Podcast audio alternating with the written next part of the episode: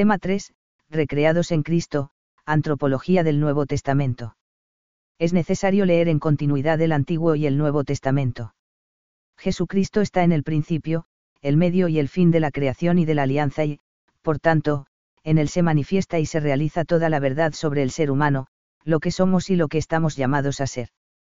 En Jesucristo hemos sido creados y regenerados, Jesucristo es la imagen en quien nosotros podemos encontrar nuestro ser imagen de Dios, Él establece con su misterio pascual la nueva y definitiva alianza, Él es el ungido que nos hace partícipes de su Espíritu, es el Hijo de quien mana para nosotros la vida de hijos de Dios.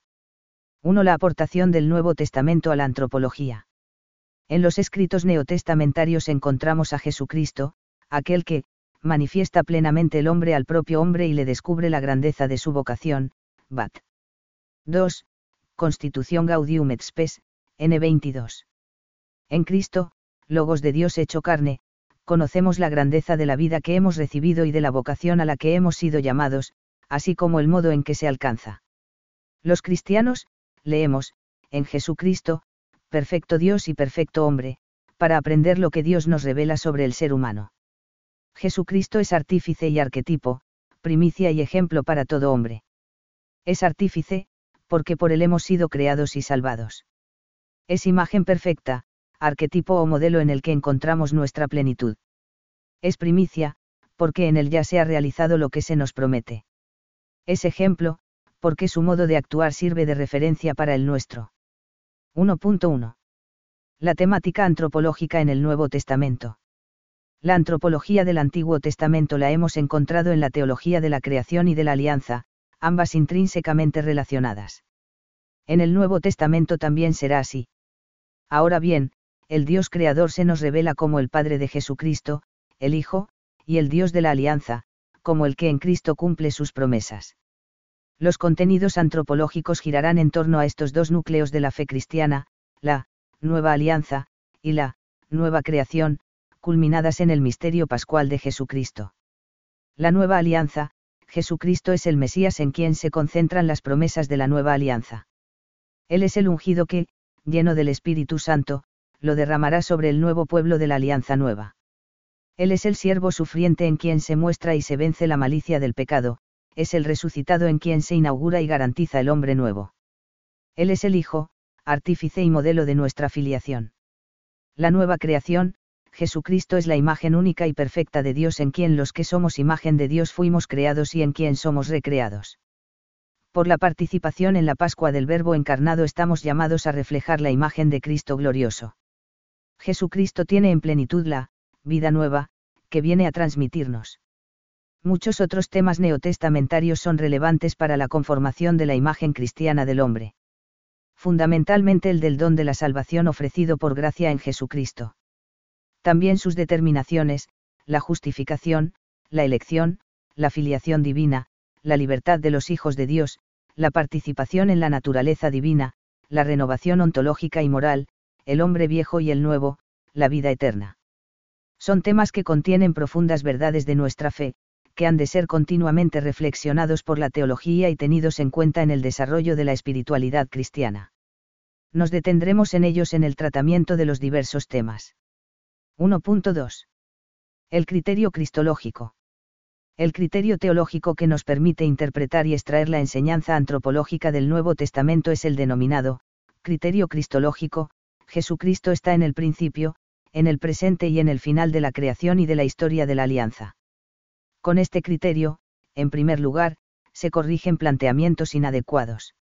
Sería incorrecto un planteamiento que olvide a Jesucristo en la constitución y la vocación del hombre creado. No es legítimo considerar a Jesucristo como un remedio para después del pecado, como un añadido extrínseco, ajeno y superpuesto al plan creador. Jesucristo es una novedad, pero dentro de la unidad del designio divino. Dios ha dado al ser humano una consistencia y una meta desde la creación, pero solo en Jesucristo su consistencia se fundamenta y su plenitud se alcanza. Afirma el Catecismo de la Iglesia Católica. Dios es eterna beatitud, vida inmortal, luz sin ocaso. Dios es amor, Padre, Hijo y Espíritu Santo. Dios quiere comunicar libremente la gloria de su vida bienaventurada.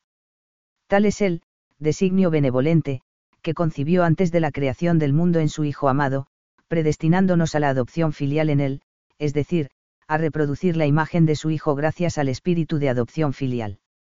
Este designio es una gracia dada antes de todos los siglos, nacido inmediatamente del amor trinitario. Se despliega en la obra de la creación, en toda la historia de la salvación después de la caída, en las misiones del Hijo y del Espíritu, cuya prolongación es la misión de la Iglesia. La creación tiene una dimensión cristológica.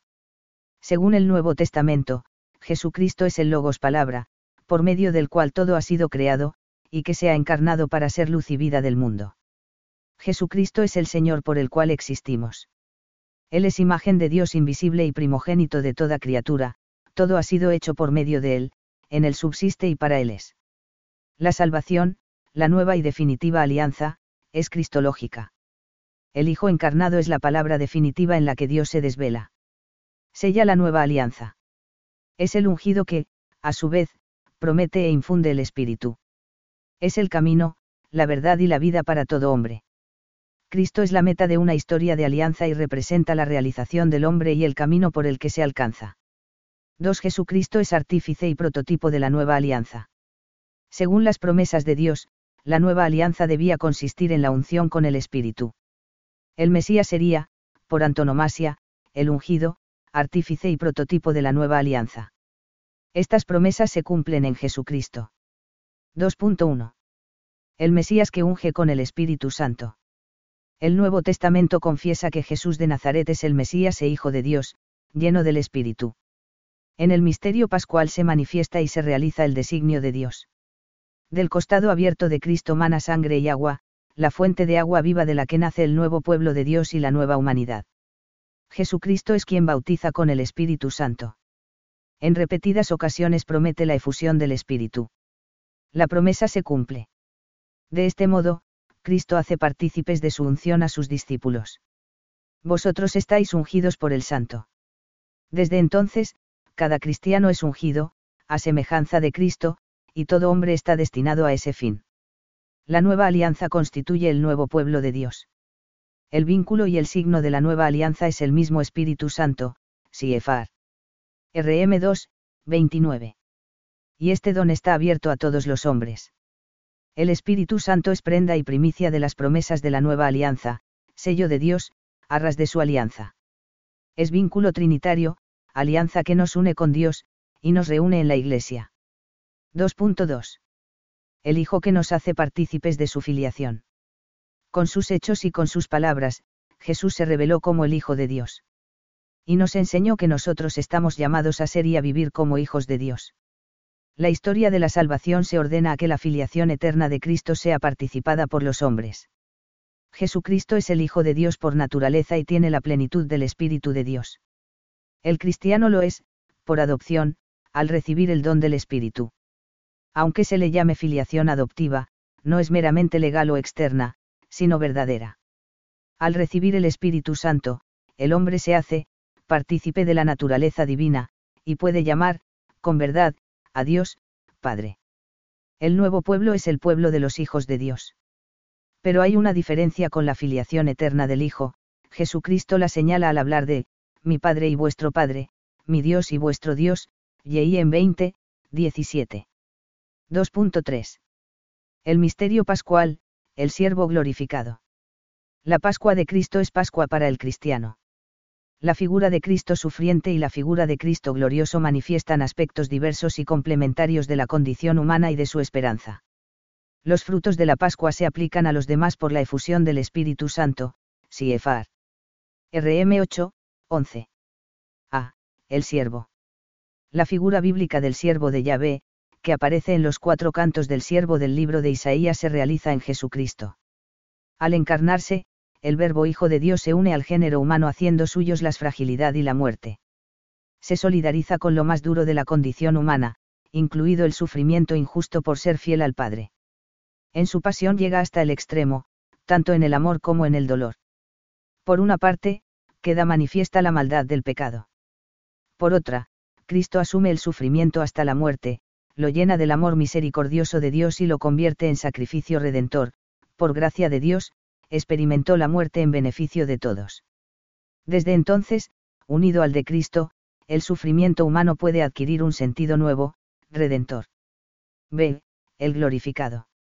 La glorificación de Cristo es para nosotros. Primicia y garantía del paso del hombre viejo al hombre nuevo. Jesús resucita como el primero entre muchos hermanos, Cristo ha resucitado, así también en Cristo todos serán vivificados, 1 Co 15, 20 a 22. Arquetipo del paso de la muerte a la vida, de la naturaleza caída a la gloria, de la condición de pecadores a la condición de hijos de Dios. Porque si hemos sido injertados en él con una muerte como la suya, también lo seremos con una resurrección como la suya. Imagen viva de la perfección humana a la que Dios libremente ha querido destinarnos. Queridísimos, ahora somos hijos de Dios, y aún no se ha manifestado lo que seremos.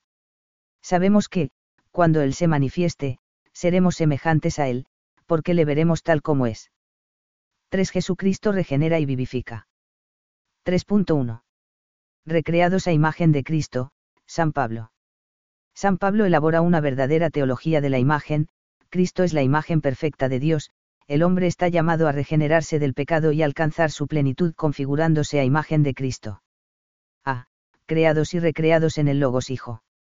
En el inicio de la historia, en la creación del mundo, nos encontramos con el misterio del Logos Verbo Palabra. Según el Génesis, el mundo fue creado por la palabra de Dios, dijo Dios. Según el Nuevo Testamento, ese Logos eterno, Creador, se ha encarnado. Es Jesucristo, el Hijo del Padre, imagen verdadera de Dios, en él y por él han sido hechas las cosas. Él es la imagen del Dios invisible, el primogénito de toda criatura, porque en él fueron creadas todas las cosas, en los cielos y sobre la tierra, las visibles y las invisibles. En el otro extremo de la historia, en la plenitud de los tiempos, nos encontramos con Jesucristo resucitado y glorioso. Él es la imagen del hombre nuevo, que ha llegado a la plenitud escatológica porque en él habita toda la plenitud de la divinidad corporalmente, y por él, que es cabeza de todo principado y potestad, habéis alcanzado la plenitud.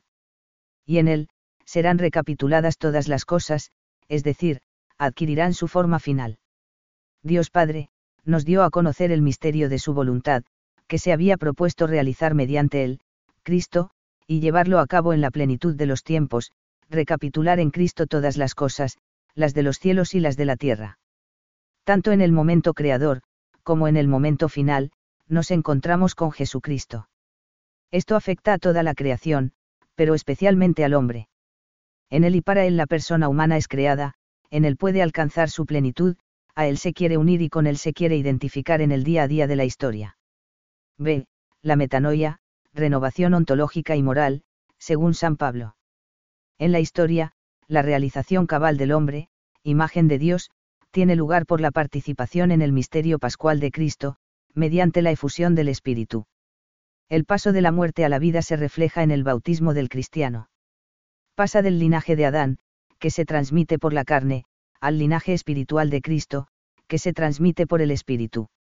Esta es la conversión fundamental del hombre o, en griego, metanoia.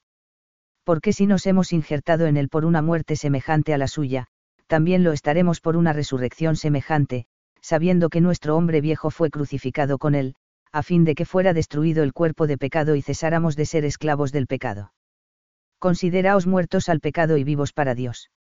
Al recibir el Espíritu Santo, la persona se renueva desde lo más íntimo.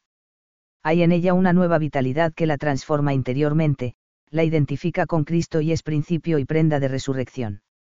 En las cartas de San Pablo se encuentran las contraposiciones que expresan la conversión mediante la acción transformadora del Espíritu Santo.